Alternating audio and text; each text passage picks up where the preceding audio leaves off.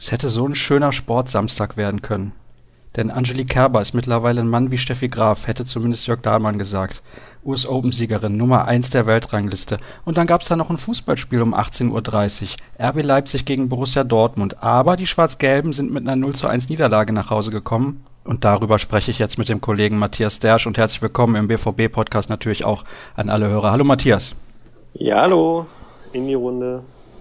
Dann schauen wir doch erstmal, wie so die Stimmung war, bevor wir gleich aufs Sportliche zu sprechen kommen. Wie hast du das so in Leipzig wahrgenommen? Man hat ja vorher viel über Retortenclub und über Projekt und so weiter gesprochen. Ich hatte zumindest ein paar hundert Kilometer entfernt am Fernseher den Eindruck, da war mächtig was los. Ja, ich saß ja äh, im Stadion und den Eindruck, den du am Fernseher hattest, den hatte ich im Stadion selber auch. Bin äh, ein paar Stunden vor dem Spiel in Leipzig angekommen und es war auch in der Innenstadt schon so, dass ja, man so ein gewisses Prickeln, sage ich mal, gespürt hat. Äh, da liefen vereinzelt ein paar Schwarz-Gelbe rum. Da liefen aber eben auch sehr viele Fans von, von Leipzig rum. Ähm, was halt auffällig ist bei, bei RB, ähm, ich glaube, da erzähle ich nichts Neues, ist, dass die Zusammensetzung der Fans da schon eine andere ist als bei vielen anderen Bundesligisten oder bei den meisten anderen Bundesligisten, würde ich sagen. Ähm, das ist schon ein Familiending da, glaube ich, ins Stadion zu gehen und Fußball zu schauen. Das ist von der, von der Struktur her, ja, zumindest so in dem, was so den, den harten Kern, sage ich mal, angeht, anders als bei, beim BVB zum Beispiel, wo auf der Südtribüne, glaube ich, doch ähm, da, wo die Ultras stehen, dann doch in der Regel äh, junge Männer mit vereinzelt Frauen dazwischen dabei sind. Äh, in Leipzig sind das Familien mit Kindern, da sind auch viele ältere, ähm, die gibt's in Dortmund auch. Ähm, aber ähm, ja, da fehlen so, sage ich mal, die, die, die Fans, die mit, als zehnjähriger Junge irgendwie mit dem Verein groß geworden sind und jetzt heute dann in der Kurve stehen und sie anfeuern. Aber wo sollen die auch herkommen? Wir müssen jetzt nicht nochmal unseren Podcast wiederholen von vergangener Woche. Aber ja, ist schon auffällig, dass da einfach eine komplett andere Struktur da ist. Ähm, das führt aber dann trotzdem dazu, äh, dass im Stadion eine richtig gute Stimmung war. Also man hat gemerkt, die äh, Stadt bzw. Die, die Leute in Leipzig freuen sich wahnsinnig auf die Bundesliga. Äh, die tangiert das, glaube ich, auch alles gar nicht so. Ähm, wer da jetzt die Millionen in den Verein steckt, die sind froh, dass sie mal wieder in der Bundesliga sind, dass Borussia Dortmund mal wieder kommt, dass demnächst der FC Bayern kommt, dass Schalke kommt das genießen die, glaube ich, ziemlich und entsprechend haben die das gestern gefeiert. Äh, also das, der Lärmpegel nach dem 1 zu 0 von Leipzig war schon enorm. Ähm, das ist einfach auch ein schönes Stadion da in Leipzig mit einer ziemlich guten Akustik. Letztlich, um es kurz zu machen, wo ich schon lang gemacht habe, es war ähm, ja schon beeindruckend, muss ich sagen, was, was äh, die Leipzig-Fans da abgerissen haben. Dem ist im Prinzip nichts hinzuzufügen. Und dann lass uns doch direkt zum Sportlichen kommen. Die ersten zehn Minuten von Borussia Dortmund fand ich relativ stark, ziemlich dominant. Da hat man auch die Zwischenräume gefunden. Da sprechen wir gleich auf jeden Fall auch noch drüber, denn das war ja auch nach der Partie noch ein Thema in den Interviews und den Aussagen der Akteure. Da fand ich eigentlich, Borussia Dortmund ist so in das Spiel gegangen, wie man sich das von einem Vizemeister gegen den Aufsteiger vorstellt. Ja, definitiv. Also ich habe vorher noch mit einem Kollegen aus Dresden gesprochen. Ähm und war da ein bisschen skeptisch. Ich hatte schon damit gerechnet, dass der BVB Probleme bekommen könnte gegen Leipzig und habe nach den ersten zehn Minuten gedacht, ach, hast du eigentlich umsonst geungt, sieht ganz gut aus. Ähm, es gab zwei Szenen auf der halblinken Seite, als äh, Mario Götze zweimal gefault wurde, daraus gute Freistöße oder Freistoßmöglichkeiten resultierten. Einmal ja auch dann die Schusschance durch Schürle. Äh, das sah ganz ordentlich aus. Da funktionierte auch äh, dieser Aufbau hinten aus der aus der ungewohnten Dreierkette mit Rode rechts ähm, ganz gut. Allerdings hat sich das Blatt dann relativ schnell gewendet und äh, obwohl der BVB ja dann bis zum Ende mehr Ballbesitz hatte, deutlich mehr Ballbesitz, 65, 35, ähm, fand ich dann doch RB Leipzig in der Folge zumindest gleichwertig, wenn nicht etwas überlegen sogar. Wir haben in der letzten Ausgabe natürlich sehr intensiv über Mario Götze gesprochen. Es wurde auch vor der Partie nochmal intensiv über Mario Götze gesprochen bei den Kollegen von Sky. Und ich muss ganz ehrlich sagen, er hat meine Erwartungen sogar ein bisschen übertroffen, denn er wirkte sehr, sehr spritzig, lauffreudig, so symptomatisch war auch ein Zweikampf an der Außenlinie in der zweiten Halbzeit, wo er nochmal richtig hinterhergeht. Das habe ich von Mario Götze so lange nicht mehr gesehen. Ja, ich ähm, fand es richtig gut, was er gemacht hat äh, am Samstag definitiv. Ähm, wie du sagst, er hatte ein paar richtig gute Szenen. Er war sehr gut in den Zweikämpfen. Ich glaube, er war hinter Sokrates in der ersten Hälfte der zweikampfstärkste Borusse. Hätten vermutlich vorher nicht viele erwartet. Er hat sich sehr reingehängt und er war vor allem dann immer stark, wenn er das Spiel schnell gemacht hat. Sei es durch eine Körpertäuschung oder durch eine kurze Ballberührung. Daraus resultierten auch die beiden Freistöße, die ich eben schon mal angesprochen hatte. Also das sah gut aus und ähm, das macht auch Hoffnung, was die kommenden Wochen angeht wenn er so weitermacht, äh, haben die BVB-Fans, glaube ich, relativ zügig wieder richtig Freude an ihm. Äh, und ich glaube, es war dann hinterher auch ein positives Zeichen, dass Reus eher eine untergeordnete Rolle äh, Götze eher eine untergeordnete Rolle gespielt hat äh, bei den Diskussionen um das Spiel, weil ich glaube, er braucht diese Normalität. Das hatten wir in der Vorwoche auch schon angesprochen. Äh, Thomas Tuchel benutzt jetzt immer die Formulierung, er liegt unter dem Brennglas. Ähm, am Samstag ist er weil er ein gutes Spiel gemacht hat, aber auch weil der BVB dann trotzdem verloren hat, so ein bisschen von diesem, aus diesem Brennglas weggekommen und äh, ja, jetzt schreibt keiner mehr, wann spielt er denn endlich mal. Jetzt hat er gespielt, er hat ordentlich gespielt und ich glaube, jetzt äh, beruhigt sich das ganze Thema erstmal auch wieder. Du hast gerade auch gesagt, Götze hat in der Anfangsphase das Spiel schnell machen können. Das hat Leipzig dann hinterher sehr, sehr gut gemacht, auch mit ein paar Fouls, mit ein paar cleveren Fouls. Das Tempo von Borussia Dortmund, also dieses Umschaltspiel oder generelle Geschwindigkeit, sehr, sehr gut rausgenommen. Ja, sie haben ganz gut geschafft, eine Hektik auf den Platz zu bringen, eben durch solche versteckten Fouls, äh, manchmal auch offene Fouls. Dazu kamen viele Fahrigkeiten auf Seiten der Borussia. Also ich kann mich wirklich an kein Spiel erinnern, in dem so viele Spieler aus der, aus dem, aus der Kategorie Aufbau so viele Fehler gemacht haben. Also Julian Weigel ist ja normalerweise die Passmaschine schlechthin mit äh, Passquoten von über 90 Prozent. Ähm, das war am Samstag gar nichts in der Beziehung von ihm, aber ihm ist auch oft der Ball versprungen oder äh, er hat, ja, war zu spät im Zweikampf, aber das war ein Phänomen, was nicht nur ihn betroffen hat, sondern auch Piszczek, Rode, ähm, Batra mit einigen Fehlern im Aufbau. Also das zog sich irgendwie so durch die komplette Hintermannschaft von Borussia Dortmund, was mich in der Form verwundert hat, weil das ja auch nichts mit, mit Taktik oder so zu tun hat, sondern einfach mit ja, Konzentriertheit vielleicht, ähm, Fokus. Fand nicht, also Thomas Tuchel hat auch gesagt, die Einstellung, daran hat es nicht gemangelt, das fand ich eigentlich auch. Also mangelnde Zweikampfwerte konnte man dem BVB nicht vorwerfen. Aber irgendwie fehlte so ein Tick. Warum? Das weiß ich ehrlich gesagt nicht. Da bin ich in meiner Analyse auch nicht, äh, noch nicht weitergekommen, woran das hapern könnte. Letztlich kann man den Spielern auch nicht in den Kopf schauen. Vielleicht waren es unterschiedliche Ursachen. Aber das hat halt dazu geführt, dass, dass so eine gewisse Nervosität, so eine gewisse Hektik in das Spiel kam. Dadurch ähm, war es zwar für den Zuschauer, fand ich, vor allem in der ersten Hälfte recht unterhaltsam, aber nicht hochklassig. Dafür waren einfach zu viele Fehler da auf beiden Seiten, weil Leipzig ist ja auch zwei, drei Ausnahmen nicht verstanden hat, aus diesen vielen, vielen Fehlern im Aufbau bei der Borussia wirklich Kapital zu schlagen. Also Werner hatte einen guten Abschluss in der ersten Hälfte. Wir hatten noch ein, zwei Szenen, aus denen theoretisch was werden könnte. Ich denke an den einen Querpass von Werner auf Paulsen, den Paulsen dann nicht bekommt. Ähm, aber da konnte der BVB fast schon froh sein, dass, dass äh, RB das nicht, nicht bestraft hat in der Phase des Spiels, diese vielen Fehler. Ich habe dann in meinem Spielbericht geschrieben, äh, das war so prickelnd wie Brause, wenig originell, äh, wenn es um ein Spiel um Red Bull geht, aber es war eben unterhaltsam, aber kein Champagner-Fußball, deshalb die Formulierung. Und ich fand, die hat die erste Hälfte ganz gut beschrieben. In der zweiten Hälfte hat es RB dann noch besser gemacht, fand ich, nämlich diese eben angesprochene, von dir angesprochene Hektik ins Spiel zu bringen. Der BVB hat sich wirklich schwer getan, auch aus einzelnen Situationen zu lösen. Ich hätte zu dem Zeitpunkt eigentlich erwartet, wenn doch diese Passsicherheit fehlt, dass man vielleicht Castro ein bisschen zurückzieht, Rode auswechselt und dann vorne Dembele bringt, aber Tuchel hat sich für eine andere Variante entschieden. Und dazu auch noch, sie haben ja den Spielaufbau im Prinzip komplett Sokrates überlassen, haben das clever gemacht, der musste sich da mehrmals mit langen Bällen helfen und konnte eben nicht diese flachen Anspiele wählen. Da wäre auch, auch wenn das Bundesliga-Trainer wirklich sehr, sehr selten machen, Matthias Ginter vielleicht gar nicht so eine schlechte Alternative gewesen. In der guten Form, mit viel Selbstvertrauen aus Rio zurückgekommen und deutlich spielstärker in der Eröffnung, als das ein Sokrates ist.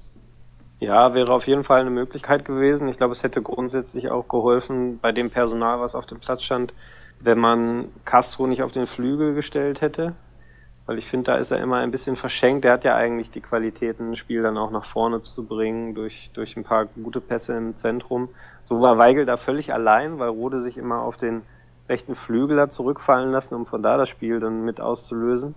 Und Weigel stand da gegen fünf, fünf Leipziger im Grunde allein auf weiter Flur. Äh, völlig isoliert und abgeschnitten. Also er war in dem Moment nicht anspielbar. Er konnte sich überhaupt nicht einbringen in das Spiel, konnte das Spiel darüber gar nicht nach vorne tragen. Ähm, der BVB hat dann meist den Weg über rechts gesucht, nämlich über Rode, Piszek, Castro. Das hat nicht funktioniert. Da ist man eigentlich fast immer hängen geblieben und hat dann postwendend Gegenangriffe bekommen. Besser hat es über links geklappt, fand ich, mit Schmelzer, ähm, Götze und, und Schürle auf der Seite. Das war vielversprechender, hat man aber meiner Meinung nach fast noch zu selten gemacht. Und mich hat gewundert, dass sich äh, der BVB nach der Pause generell nicht darauf eingestellt hat. Also sie sind sehr lange in der Kabine geblieben. Ähm, und ich hatte gedacht, okay, da gibt's jetzt gerade Matchplan äh, Nummer zwei. Ähm, das, was man sich ursprünglich überlegt hat, wird jetzt mal eben über den Haufen geworfen und man passt sich dem an, was Leipzig äh, angebot, äh, also angeboten hat. Ähm, aber das hat nicht stattgefunden. Da war ich doch sehr überrascht. Und dann kamen die Wechsel eben erst in der 70. Minute. Dembele für Castro und Guerrero für, für Götze.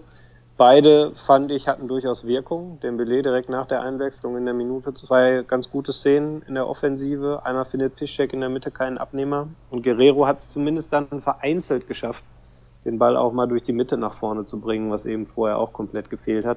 Aber ich gebe dir recht, äh, Ginter wäre eventuell auch eine, eine Möglichkeit gewesen, aber Sokrates ist natürlich in seiner Rolle auch äh, als Abwehrchef da für die Defensive enorm wichtig. Und ähm, ich finde, die Innenverteidigung ist so eine, eine neuralgische Position. Da wechselt man auch nicht während eines Spiels, was ohnehin nicht gut läuft für die eigene Mannschaft und bringt einen Spieler, der weite Teile der Vorbereitung verpasst hat, weil er in Rio war, so selbstbewusst er auch sein mag. Ähm, das ist, glaube ich, etwas, was man dann, wenn eher von Anfang an macht. Ähm, und äh, ja, da bin ich gespannt. Ich glaube eher, dass die, dass die Kombination Batra Sokrates jetzt auch in den kommenden Spielen Bestand haben wird. Es würde mich wundern, wenn es anders wäre, denn wer Thomas Tuchel in den letzten Monaten beobachtet hat, der weiß, der hat einen ganz klaren Plan, der hat einen ganz klaren Plan und der sieht hinten so aus, dass Sokrates auf jeden Fall der Abwehrchef ist und er mit Batra das Spiel eröffnen möchte. Ähm, ich möchte nochmal zu sprechen kommen auf die Endphase dann, denn in unserem Vorgespräch hast du gesagt, Ralf Hasenhüttel, der hat sich ja auch hinterher sehr, sehr selbstbewusst geäußert, was seine möglichen Einwechslungen angeht, denn er hat gesagt, wir können da nochmal richtig Qualität von der Bank bringen. Wenn ich den Eindruck habe, der Gegner, der pumpt ein bisschen, der ist vielleicht nicht ganz bei 100 Prozent, dann können wir nochmal nachlegen. Das ist eine sehr, sehr selbstbewusste Aussage, aber er hatte im Prinzip recht. Also wenn du einen wie Emil Forsberg da noch einwechseln kannst, dann muss man den Hut ziehen, denn der hat auch nochmal richtig Qualität, abgesehen von den anderen Spielern, die noch gekommen sind. Ja, definitiv. Also ich glaube, die Aussage war so ein bisschen im Überschwang der Gefühle, äh, hat er die gemacht ähm, weil sie doch sehr, sehr selbstbewusst war. Ich meine, sie haben gegen den BVB gespielt und so eine freche Aussage erlaubt sich nicht mal der FC Bayern. Ähm, aber sie war insofern nicht falsch, als dass Leipzig auf der Bank gerade im Offensivbereich gestern wirklich noch ja, wahnsinnige Möglichkeiten hatte. Also das Forsberg schon angesprochen. Dann äh, Oliver Burke, der neue Schotte, saß da auch noch, ist dann ja auch gekommen, hat das Tor vorgelegt. Äh, da waren einige Spieler dabei, Keita, der das Tor gemacht hat äh, von denen man dann, wenn man die Namen liest, schon denkt, hui, die haben aber einen guten Kader. Und ähm, Thomas Suchel ist in der Pressekonferenz am Tag vor dem Spiel gefragt worden, ob das ein ganz normaler Aufsteiger sei. Ähm, ich meine, das ist er nicht. Also äh, das finde ich, also ich glaube, die, die, die äh, Meinung habe ich auch nicht exklusiv. Da ist einfach unheimlich viel Geld im Spiel und das Geld ist eingesetzt worden, um sich einen sehr spannenden hochveranlagten Kader zu bauen. Und sie haben in Ralf Hasenhüttl auch einen Trainer, der das taktisch gut macht, der letztes Jahr mit Ingolstadt sehr unkonventionell hat spielen lassen, damit Erfolg hatte und daran jetzt in Leipzig offenbar anknüpfen kann.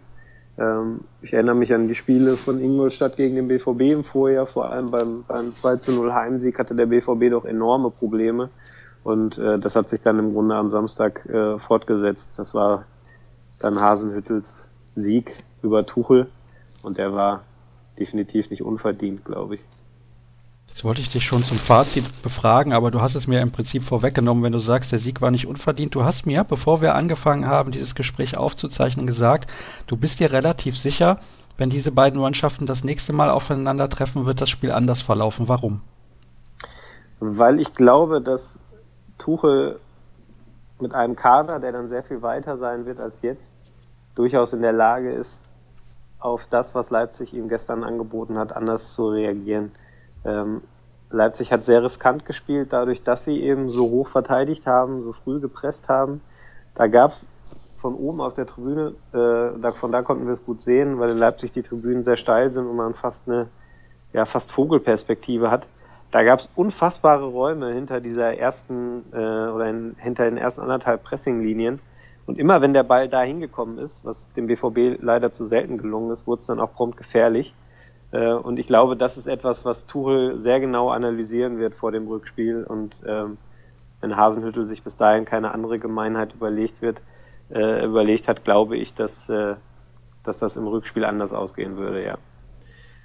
Hast du denn dann noch ein abschließendes Fazit für mich, bevor wir dann auf die Partien schauen, die in der kommenden Woche anstehen? Ja, was kann man als Fazit sagen zu dem Spiel? Ich glaube, ähm, das, was wir im Grunde auch nach Mainz schon gesagt haben, es wartet da noch verdammt viel Arbeit auf Thomas Tuchel und sein Team.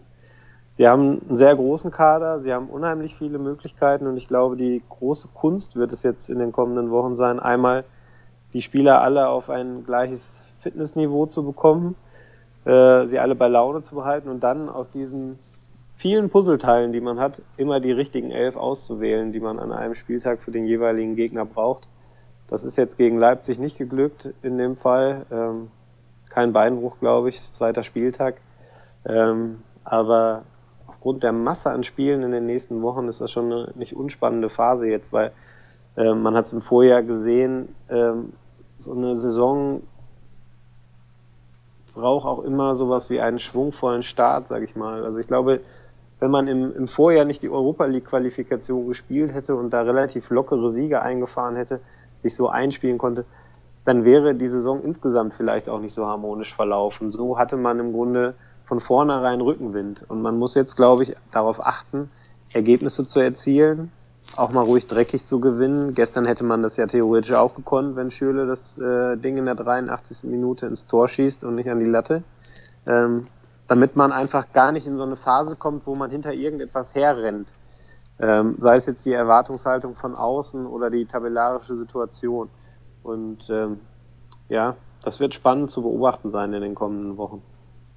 Schauen wir auf diese kommenden Wochen. Es sind, glaube ich, jetzt dann in 21 Tagen sieben Spiele, also alle drei Tage hat angefangen mit dieser Partie eben in Leipzig und jetzt gibt es ein Spiel in der Champions League bei Legia Warschau zum ersten Mal Seit der Saison 96/97 hat es wieder ein Klub aus Polen in die Gruppenphase der Königsklasse geschafft und ich bin ehrlich, ich glaube, den einen oder anderen Spieler im Fußball kenne ich. Ich kenne aus diesem Kader zwei Spieler. Wie viel kennst du? Ja, kommt hin. Ich habe den hier gerade mal äh, vor, mir, vor mir ausgebreitet. Ich, ich kenne ziemlich viele von denen, die sie verkauft haben, ist mir aufgefallen. und ziemlich wenig von denen, die da jetzt noch aktuell spielen.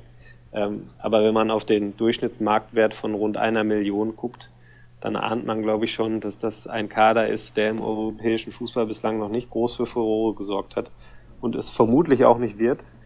Ähm, in der Liga straucheln sie gerade ziemlich, sind äh, nach, glaube ich, acht Spieltagen, die aktuell absolviert sind, auf Platz zwölf. Äh, das ist eine sehr schlechte Bilanz für einen Landesmeister. Und ähm, von daher meint es der Spielplan in dem Fall ganz gut mit dem BVB, weil ich glaube, die anderen beiden Gegner in der Gruppe, Madrid und Lissabon, wären zum derzeitigen Zeitpunkt wesentlich stärker äh, bzw. schwerer zu bespielen, als es jetzt Warschau ist. Da der bekannteste, finde ich, ist der Trainer. Äh, den kennt man in Dortmund auch noch von den Spielen gegen RSC Anderlecht vor zwei Jahren, drei Jahren, ich weiß nicht mehr genau. Der ist. Ich kann dazu sagen, dass es so ist, in Polen ist das Ligasystem ja ein bisschen anders, da gibt es dann hinterher Playoffs, also es hat nicht so viel zu sagen, dass Legia nicht gut in die Saison gestartet ist. Das haben die im letzten Sommer genauso gemacht und sind am Ende hinten raus noch Meister geworden. Ich habe das Playoff-Rückspiel in der Champions League-Qualifikation gesehen gegen den FC Dundalk. Es war nicht schön anzugucken, so viel kann ich sagen. Was muss Borussia Dortmund da auf jeden Fall besser machen, als sie das in Leipzig getan haben? Und man muss natürlich hier auch klar sagen, wenn man nicht mit drei Punkten nach Hause kommt, ist das eigentlich eine Enttäuschung, egal wie eingespielt diese neue Mannschaft von Borussia Dortmund zum aktuellen Zeitpunkt ist. Ja, definitiv. Das habe ich gerade gemeint, als ich gesagt habe, dass sie jetzt erstmal Ergebnisse erzielen müssen. Also man muss in Warschau gewinnen, um in dieser Gruppe Chancen haben zu wollen, weiterzukommen. Zwar jetzt rede ich jetzt nicht von der Europa League Qualifikation auf Rang 3, sondern eben die Gruppenphase in der Champions League zu überstehen. Ähm, da ist ein Sieg dann so äh, schon Pflicht für den BVB.